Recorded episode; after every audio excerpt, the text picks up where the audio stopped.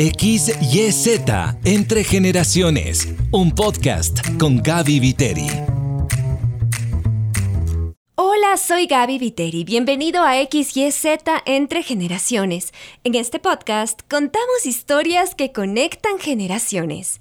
Dicen que lo que eres hoy es el resultado de lo que hiciste ayer y lo que serás mañana es el resultado de lo que hagas hoy.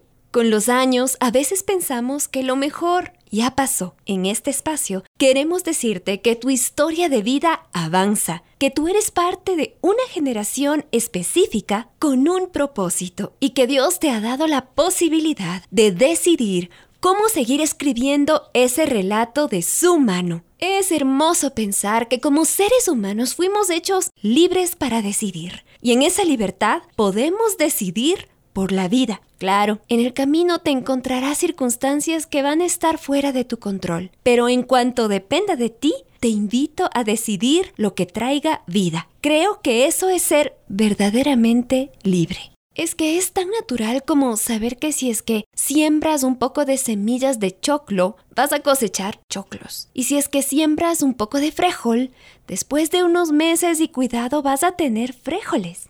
Entonces la gran pregunta es, ¿qué estás sembrando hoy? ¿Qué vas a cosechar mañana? Te cuento que el escritor James Clear del excepcional libro Hábitos Atómicos enfatiza que es más efectivo ser conscientes y realizar una pequeña acción todos los días que realizar una acción grande de manera ocasional. Los pequeños actos acumulados a lo largo del tiempo generan resultados significativos y la repercusión de pequeñas decisiones constantes y sabias va impactando vidas y va impactando generaciones. Te presento a nuestra invitada de hoy, Betty Alexandra Guerra. Nació en Ecuador, exactamente en Tumbaco. Es licenciada en Comunicación Social y Periodismo. Estudió en la Universidad Central del Ecuador. Trabaja como periodista en HCJB. Su fuerte es hacer investigación para crear reportajes.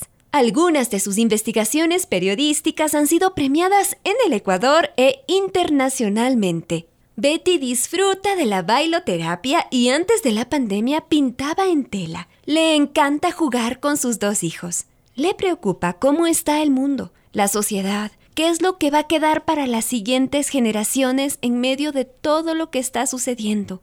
Se pregunta. Justamente en este espacio nos va a revelar cuál es su secreto para mantener la calma en medio de tan abrumadoras noticias en todo el mundo.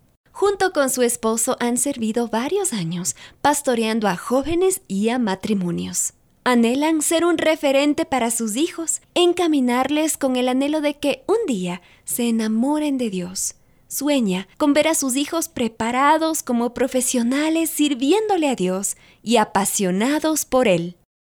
Qué alegría recibir en XYZ entre generaciones a una persona hermosa que tiene una voz serena, que emana confianza y que seguramente la escuchamos a diario en el noticiero. Hoy tenemos el privilegio de escucharla un poquito más, de conocerla un poquito más. Betty, ¿cómo estás? Hola Gaby, muchísimas gracias. Estoy muy contenta y agradecida a ti por invitarme a este tiempo especial en este podcast que sin duda bendice a muchas generaciones en especial a las más jóvenes. Gracias, Betty. Tú iniciaste tu labor periodística hace más o menos 20 años. ¿Cuáles son las diferencias que encuentras entre ejercer tu profesión en esos inicios y ahora? Hoy son muchas porque los cambios tecnológicos han afectado la labor periodística. Yo recuerdo, y haciendo algo de memoria, Gaby, que en el medio donde yo estoy trabajando, como es HCJB, había unos equipos sofisticados. Usábamos una grabadora que se la conocía con el nombre de Marantz, una marca, sí, no sé si es marca, pero parecía cartera. Y con esa teníamos que ir a hacer las coberturas y, y poníamos el cassette. Entonces, en el tecnológico hay muchas diferencias. Ahora, mayormente, tú puedes hacer unas entrevistas o puedes hacer la cobertura usando solamente tu celular y puedes usar los recursos, puedes salir instantáneamente con ese audio, eh, dar una noticia desde el mismo lugar de los hechos y mandar en vivo ese audio. Es decir, las cosas se han facilitado en cierto modo. Antes veníamos acá a escribir, a grabar la noticia, a dejarla en cintas y era todo un proceso. Ahora se ha hecho como más eh, rápida, más instantánea la información. Tenemos también las redes sociales. Entonces ha, habido unos saltos, unos cambios desde hace 20 años impresionantes, Gaby. Betty, y el desafío ahora seguramente es este tema de que la noticia es tan fácil de, de reportar como ciudadano, ¿no? Antes como que el periodista era específico, él emitía la información y ahora se difunde, como tú dices, al instante desde el lugar donde estés, pero esto también genera a veces noticias o información que no es real. Las fake news, ¿no es cierto? Exactamente. Bueno, sabes que ahora escuchaba a uno de mis compañeros de trabajo y decía, ahora todos son periodistas, porque está al alcance de tus manos la información, pero ahí es importante porque es peligroso, ¿sí? O puedo caer en el tema de la desinformación, de generar eh, alarma con una noticia falsa, entonces, ¿qué es lo que tiene que hacer el periodista, periodista, no? Comprobar esa noticia, seguir fuentes confiables, fuentes que son autorizadas para una determinada información. Entonces, sí es cierto, todos podemos informar, pero ahí depende también de dónde viene esa información. O sea, es importante las fuentes. Por eso dice, siga las fuentes oficiales, ¿no? En el caso de una erupción de un, de un volcán, por decirte, que estábamos pasando este proceso con el volcán Cotopaxi, ¿no es cierto? Y cualquiera podía difundir, pero la última palabra tienen las fuentes como el geofísico, eh, la Secretaría de Riesgos, entonces e, ese debe estar al alcance de un periodista, por eso es que está realizando su labor. Es un reto también para nosotros como periodistas, ¿no? Que no muera esa, esa noticia, la información verdadera, sino que vamos más allá. Vamos a investigar, porque ese es el rol del periodista, ¿no? Investigar, comprobar que lo que vamos a difundir es cierto a veces me parece que los más jovencitos y la generación también más grande a veces corre riesgo en ese sentido porque ves que con un clic envían información como cadenas y dices, me envió tal persona. Tú dices, pero esa persona es confiable.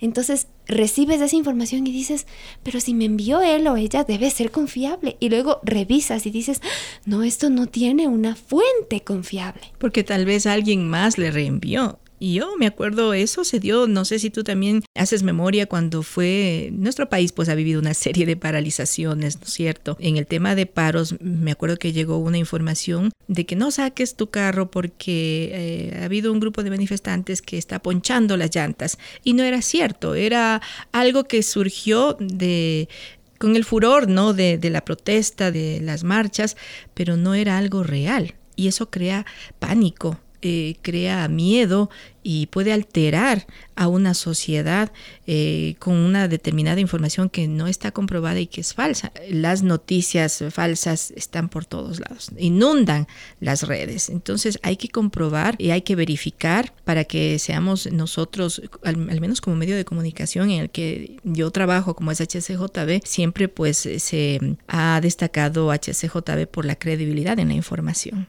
tenemos una abrumadora cantidad de información, pero tenemos fuentes fiables y mejor recurrir a esas fuentes y tener mucho cuidado en lo que reenvías, porque puede ser solo un clic, pero sí hay que ser muy cuidadoso con la información que reenviamos. Betty, Estamos en medio de un mundo con información que tiene muy malas noticias. Tú sabes que hay gente que a veces dice, sabes que yo mejor apago la tele, apago la radio, apago lo que sea porque es demasiado abrumador. En tu caso, ¿cómo mantienes la calma si es que tú estás contando muchas veces las noticias?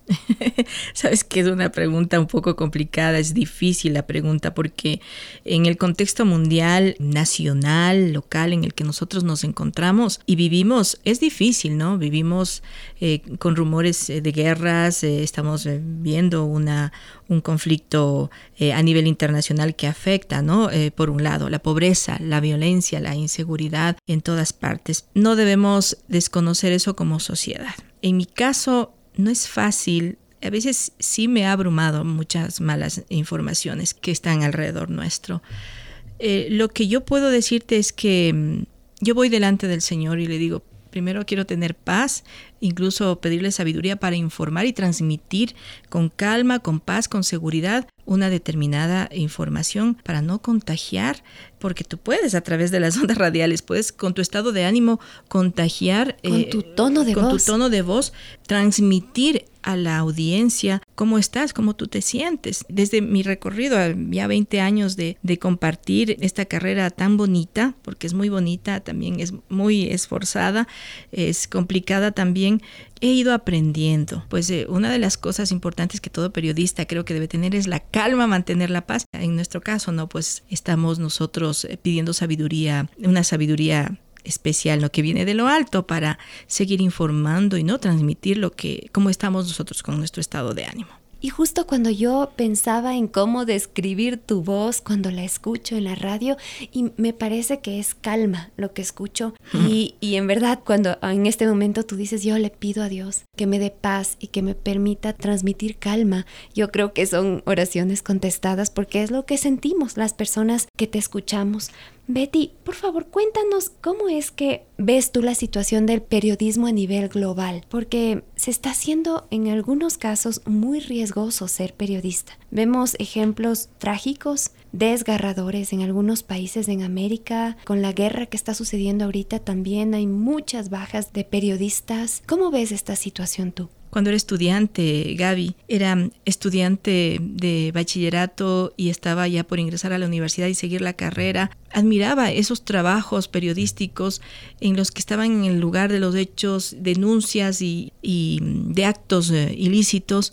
Y yo decía, wow, qué, qué impresionante, ¿no? Pero cuando tú estás ya en el en el lugar y estás, ya formas parte del periodismo, te das cuenta que hay muchos riesgos. Muchos de nuestros colegas les ha costado dejar el país, les ha costado la vida en este tiempo en el que están atravesando Medio Oriente varios periodistas que están haciendo coberturas porque tienen que informar y esa pasión de informar, esa pasión de hacer ese trabajo periodístico te lleva a correr esos riesgos. Entonces yo lo veo con mucha preocupación, con mucha tristeza. Espero que en nuestro país no nos llegue a tanto. Realmente la labor del periodista es una labor tan delicada porque saca a la luz situaciones que en muchos casos quieren mantenerlas ocultas y entonces esa denuncia pública uh -huh. hace que sus vidas sean perseguidas. Qué, qué difícil, Betty, esto que tú me cuentas. Ahora con los años, después de 20 años de carrera, ¿cuál es tu definición propia de ser una periodista? Sabes que cuando estuve en la universidad yo tuve excelentes maestros a quien yo admiraba muchísimo. Recibí aún desde una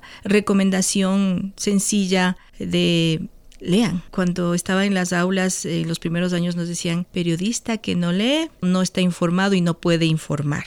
Los espacios para las mujeres como periodistas creo que nos los hemos ido ganando. No ha sido fácil, solo se veía periodistas varones. Podemos cumplir la misma función, la misma labor que nuestros colegas varones. ¿Cómo defino el periodismo para una mujer? Como un desafío. Sí, es un desafío diario. Mira, tenemos mujeres periodistas haciendo cobertura ya en, Medio Oriente. Podemos ser un buen equipo, tanto hombres y mujeres. Yo tengo compañeros aquí en la radio que son excelentes profesionales y de ellos aprendo y creo que nos retroalimentamos mutuamente. Entonces, para mí el periodismo es un desafío diario, ¿no? Estoy um, escribiendo, estoy creando historias, estoy creando contenido, entonces es un desafío. Yo lo veo así, ¿no? El periodismo para mí siempre ha sido un desafío, pero lo he disfrutado, eh, Gaby, he disfrutado, me encanta hacer reportajes, me encanta indagar eh, y eso me ha dado buenos, buenos resultados también, ¿no? He sido retroalimentada con este género periodístico que es el reportaje, ¿no? Mi fuerte es ese, Gaby, ese es mi fuerte. Cada vez que voy a hacer un reportaje es un desafío para mí, porque me siento a escribir y digo, ¿qué quiero comunicar? Y voy y acudo a Dios y le digo, dame creatividad, no sé cómo iniciar, no sé cómo terminar, ya porque cuando estás escribiendo todo el cuerpo del reportaje, digo, ¿qué quieres que diga la gente? ¿Cómo comunico? ¿Qué es lo que necesita la gente saber? Entonces, para mí es un desafío, pero lo disfruto. Me encanta ese desafío de estar en esta área, ¿no? De, del periodismo y, y de resaltar las cosas que quiero compartir con la gente, con la audiencia. Betty, mientras has estado en este transcurrir periodístico, seguramente llegó un punto en la carrera que, que posiblemente uno dice, bueno, ya he hecho bastantes años esto, hay hitos importantes que he cubierto, me he desarrollado como profesional y en otras facetas como mujer, como esposa, como madre también. ¿Qué es lo que te ha impulsado a seguir avanzando como periodista más allá de tal vez un hito, bueno, pasaron 20 años, ya superé los, los 40 años como, como persona, como profesional.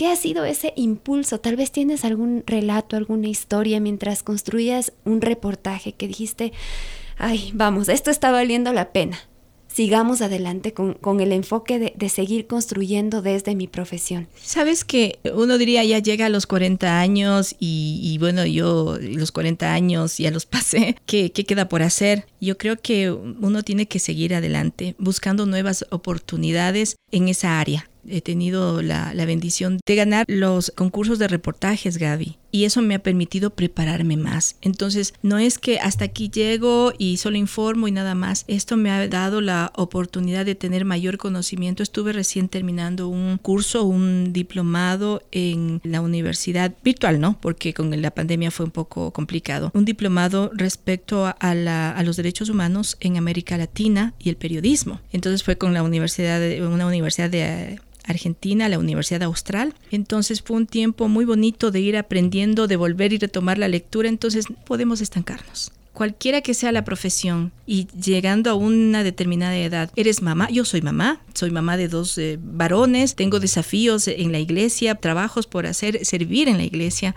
pero no me quiero quedar limitada. Sé que hay más, sé que hay más. Yo pasé los 40 años, ahora estoy un poquito más, con más años, pero sé que todavía puedo dar, sé que todavía si Dios me da la salud, me da vida, eh, todavía puedo hacer algo para seguir aportando a la sociedad, para aportar en mi familia, para aportar en mi casa, para aportar eh, en este lugar que es HCJB. Entonces, no detenerme, ¿sí? No, no te limites. Me gusta mucho la palabra de Dios, Gaby, cuando dice que Dios tiene pensamientos de bien y no de mal, de bienestar, ¿sí? Entonces, en esta carrera también todavía hay pensamientos que el Señor tiene de bienestar y Él se encarga de abrir las puertas. Entonces, no hay que quedarse, no hay que ponernos los límites. En la mente están los límites, pero si la palabra de Dios dice que Él tiene pensamientos de bien y me abre puertas para seguir preparándome, para seguir estudiando, yo lo quiero seguir haciendo hasta donde pueda, ¿sí? Hasta cuando el Señor me lo permita, ¿sí? Porque también esa es la voluntad del Señor, ¿no? Uno hace los planes, pero el Señor se encarga de ejecutarlos, dice su palabra. Entonces, que no se queden ahí, hay que seguir adelante. Si no has logrado terminar y tienes 40 años el colegio, el bachillerato,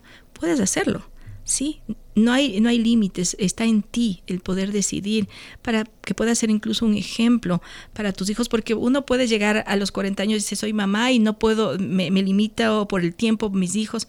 Sí podemos hacerlo. Entonces, animarles, porque yo pude hacerlo con dos hijos, mira, eh, con mi primer hijo terminé la tesis, logré hacerlo y me gradué y seguir avanzando, porque eres muy importante para contribuir en el país. Sí, yo creo que están sembrando y están sembrando en una tierra que va a dar fruto. Betty, querida, cuéntanos sobre esos reportajes que han ganado premios. Yo quiero saber un poco más de información. Bueno, verás, sabes que yo hice mi trabajo de grado basada justamente en los reportajes de, salud. Y me estaba un poco especializando en ese tema. Recuerdo que cuando yo vine aquí a HCJB, para mí ha sido una escuela. Bendigo esta radio tan hermosa. Me acuerdo que la persona que estaba ahí a cargo de mí, por decirlo así, direccionándome en, en mi pasantía que estaba haciendo, me dijo, haz un reportaje sobre mm, los volcanes. Entonces constantemente tenía que ir a investigar, mi barrio físico, hablaba con los ingenieros y hacer un reportaje es documentarte completamente y tener muchas voces, tener muchos elementos para enriquecerle a ese reportaje y comunicar lo que quieres informar. Entonces a raíz de eso yo dije, qué interesante, que tiene varios elementos, enriquece este género periodístico y empecé así, haciendo reportajes pequeños de, los volcanes, luego empecé a hacer sobre las enfermedades eh, cardiovasculares, la diabetes. Y en uno de ellos me dijeron, tú has hecho un reportaje de, salud, eh, ¿podrías participar en ese reportaje? Me dijo una marca de farmacéutica, manda y concursa. Concursé, ganamos ese reportaje de radio, porque habían de diferentes categorías. Así empecé, eh, algunas veces gané, tuve la oportunidad, también participé con un tema de inmigrantes, con diferentes temáticas. Eh, vas creciendo. El último que tuve la oportunidad, y ese sí te quiero contar, es el reportaje que mm, yo hice, lo promovió la FAO, mm, me invitaron a participar con este reportaje, yo hice acerca de los desperdicios de alimentos en nuestro país. Entonces fue en medio de pandemia, tuvimos que ser creativos porque no podíamos salir. Un tema súper actual. Súper actual, claro que sí. Todos los lunes difundimos los reportajes aquí en HCJB Noticias. Eh, yo les dije, tengo este reportaje puedes aplicarlo, me dijeron los de la FAO. Entonces eh, lo aplicamos, no me esperaba, Gaby, yo no me esperaba ganar porque fue a nivel eh, iberoamericano. Qué increíble, felicitaciones. gracias, Gaby. Sí, sabes que fue una sorpresa, fue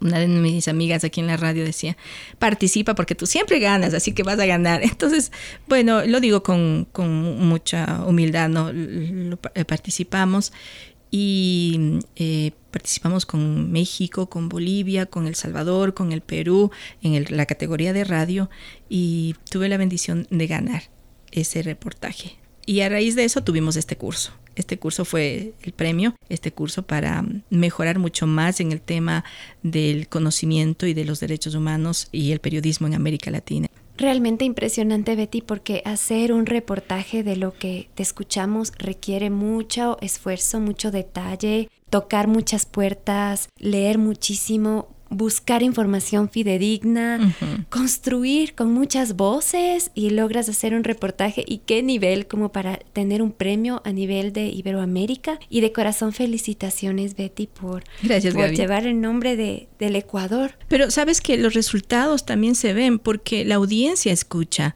y a propósito de ese reportaje, me llamaron por teléfono una, una maestra de un colegio eh, por el sur eh, de Quito, solo dándote un ejemplo, ¿no? Eh, habían escuchado el reportaje y querían utilizarlo de referencia para sus estudiantes. Entonces les dimos la copia de ese reportaje y para nosotros, para mí fue una honra, me, sentí muy agradecida y dije, vale la pena. Porque también te cuestionas, dices, ¿será que estoy aportando? ¿Será que está sirviendo esto que estoy haciendo? Tanto esfuerzo, ¿será que alguien está escuchando? Claro que sí. Entonces eh, nos piden mm, copias, nos, nos piden para como muestras de investigación también. Eso es lo que, lo que nos da mucha satisfacción. Me da mucha satisfacción a mí. Cada cosa que lo hacemos, estoy agradecida al Señor porque es referente.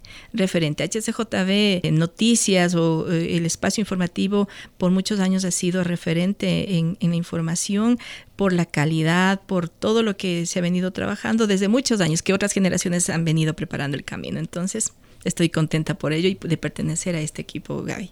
Qué alegría, Betty. Y ¿Hay alguna manera en la que las personas que tal vez quisieran tener un poco acceso a esos reportajes, cómo podrían escuchar? Sabes que los reportajes están eh, ya posteados en nuestra página en hcjb.org.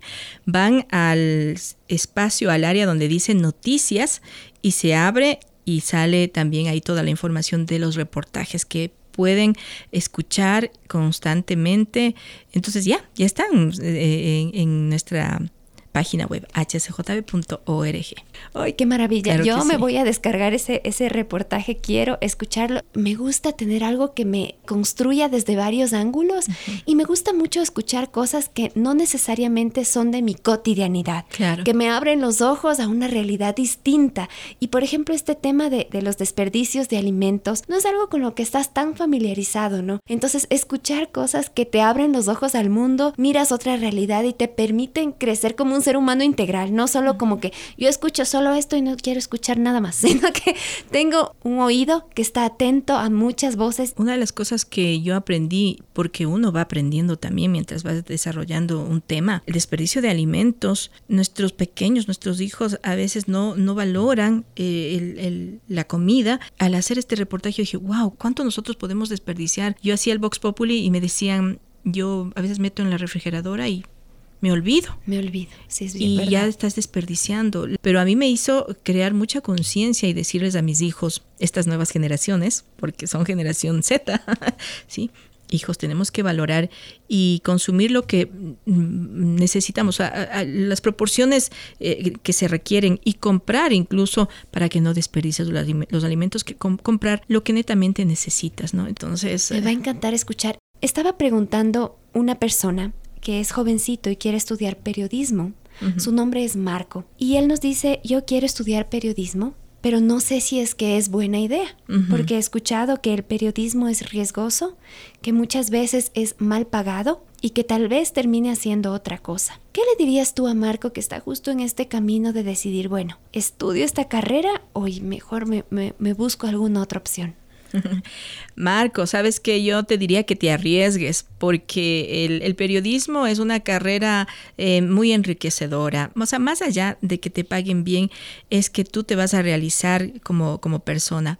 Pero un consejo, sí te quiero decir, si estás inseguro eh, eh, y, necesitas eh, tener mayor conocimiento, visita un medio de comunicación. Acá, Gaby, han llegado personas que están con ese anhelo de seguir el periodismo, comunicación social, y nos han dicho podemos visitarles, queremos observar cómo es una, un, día o una semana. Preguntado, me han entrevistado también y yo les he explicado. Pide autorización, mantente como observador si, eres bachiller y estás por entrar a la universidad, mantente como observador. Eh, eh, acompaña, eh, te van a direccionar, te van a permitir que les acompañes y que tú veas cómo es estar justamente en el lugar de, una rueda de prensa y que tú puedas tener mayor información observando. Betty, cuéntanos cómo fueron tus inicios en HCJB. Eh, bueno, sabes que eh, yo vine a hacer mis pasantías eh, de universidad aquí en HCJB y algo que me impactó mucho fue cómo fui recibida por las personas en esa área de noticias donde yo ingresaba a hacer mis pasantías. Y recibí mucho amor, recibí calidez, fui recibida con los brazos abiertos y eso me impactó me, impactó muchísimo. Nunca hubo egoísmo, estuvieron siempre prestos. HCJB para mí fue una escuela eh, eh, formativa en los conocimientos, en amar más la carrera, la, profesión de periodismo. Entonces yo dije, si alguna vez, porque mi anhelo era ese, trabajar en HCJB. Ese fue, siempre ha sido mi anhelo. Si alguna vez tú me permites, Señor, porque después de acabar mis pasantías, fui a otro medio de comunicación y no vi lo mismo. Entonces salí muy triste y no ni siquiera terminé de hacer esas pasantías ahí. Y, y, salí muy triste, pero volví a ver lo que, cómo me recibieron en HCJB y dije, si tú me permites, Dios, trabajar en HCJB. Quiero crear lo mismo, quiero hacer lo mismo porque sembraron en mí un buen recibimiento, eh, con amor, con mucha calidez, con cariño. También, si hay la oportunidad y vienen pasantes, quiero hacer lo mismo yo. Sabes que sí, Dios me permitió entrar a HCJB y lo prometido lo estoy cumpliendo. Han llegado pasantes, HCJB también tiene esa característica de recibir a los pasantes, de ayudarles, de ser un soporte, un, un apoyo para ellos. Cada vez que ellos vienen, no hay por qué tener egoísmo sino más bien compartir los conocimientos y decirles esto se hace así, direccionarles correctamente a los pasantes. Y eso es algo que marca y esperamos que marque la, la vida de hombres, mujeres que vienen y nos visitan aquí en la radio. Qué hermoso, Betty, porque yo veo que ese corazón que vino de una generación previa a la tuya, que, que te impregnó de, amor, de, un recibimiento, sí, tan, tan apasionado por Dios y tan abierto con la gente, es algo que ahora tú lo estás transmitiendo sembraron en mí eso y yo también quiero sembrar en las otras personas para que se dé una buena cosecha, ¿no? De ser serviciales, de ser una familia, porque lo que me impactó en HCJB es que hay una familia llena de amor y llena de compromiso y de temor al Señor. Beticita, de esta manera queremos eh, cerrar esta conversación, decirte gracias por conversar en X y Z entre generaciones, por ser un referente en tantos aspectos, por ser una voz que trae paz, que trae esperanza y sabemos que esa voz tiene de dónde encontrar esperanza. No, no es una esperanza en el aire, sino que es una esperanza viva, una esperanza activa. Así que, Betty, gracias por estar en este espacio hoy. Muchísimas gracias, Gaby. Si me vuelven a mí a preguntar si volvieran a hacer y que se eh, volvería a estudiar, pues yo volvería a retomar el periodismo. Muchísimas gracias, querida Betty, por la oportunidad de conversar contigo.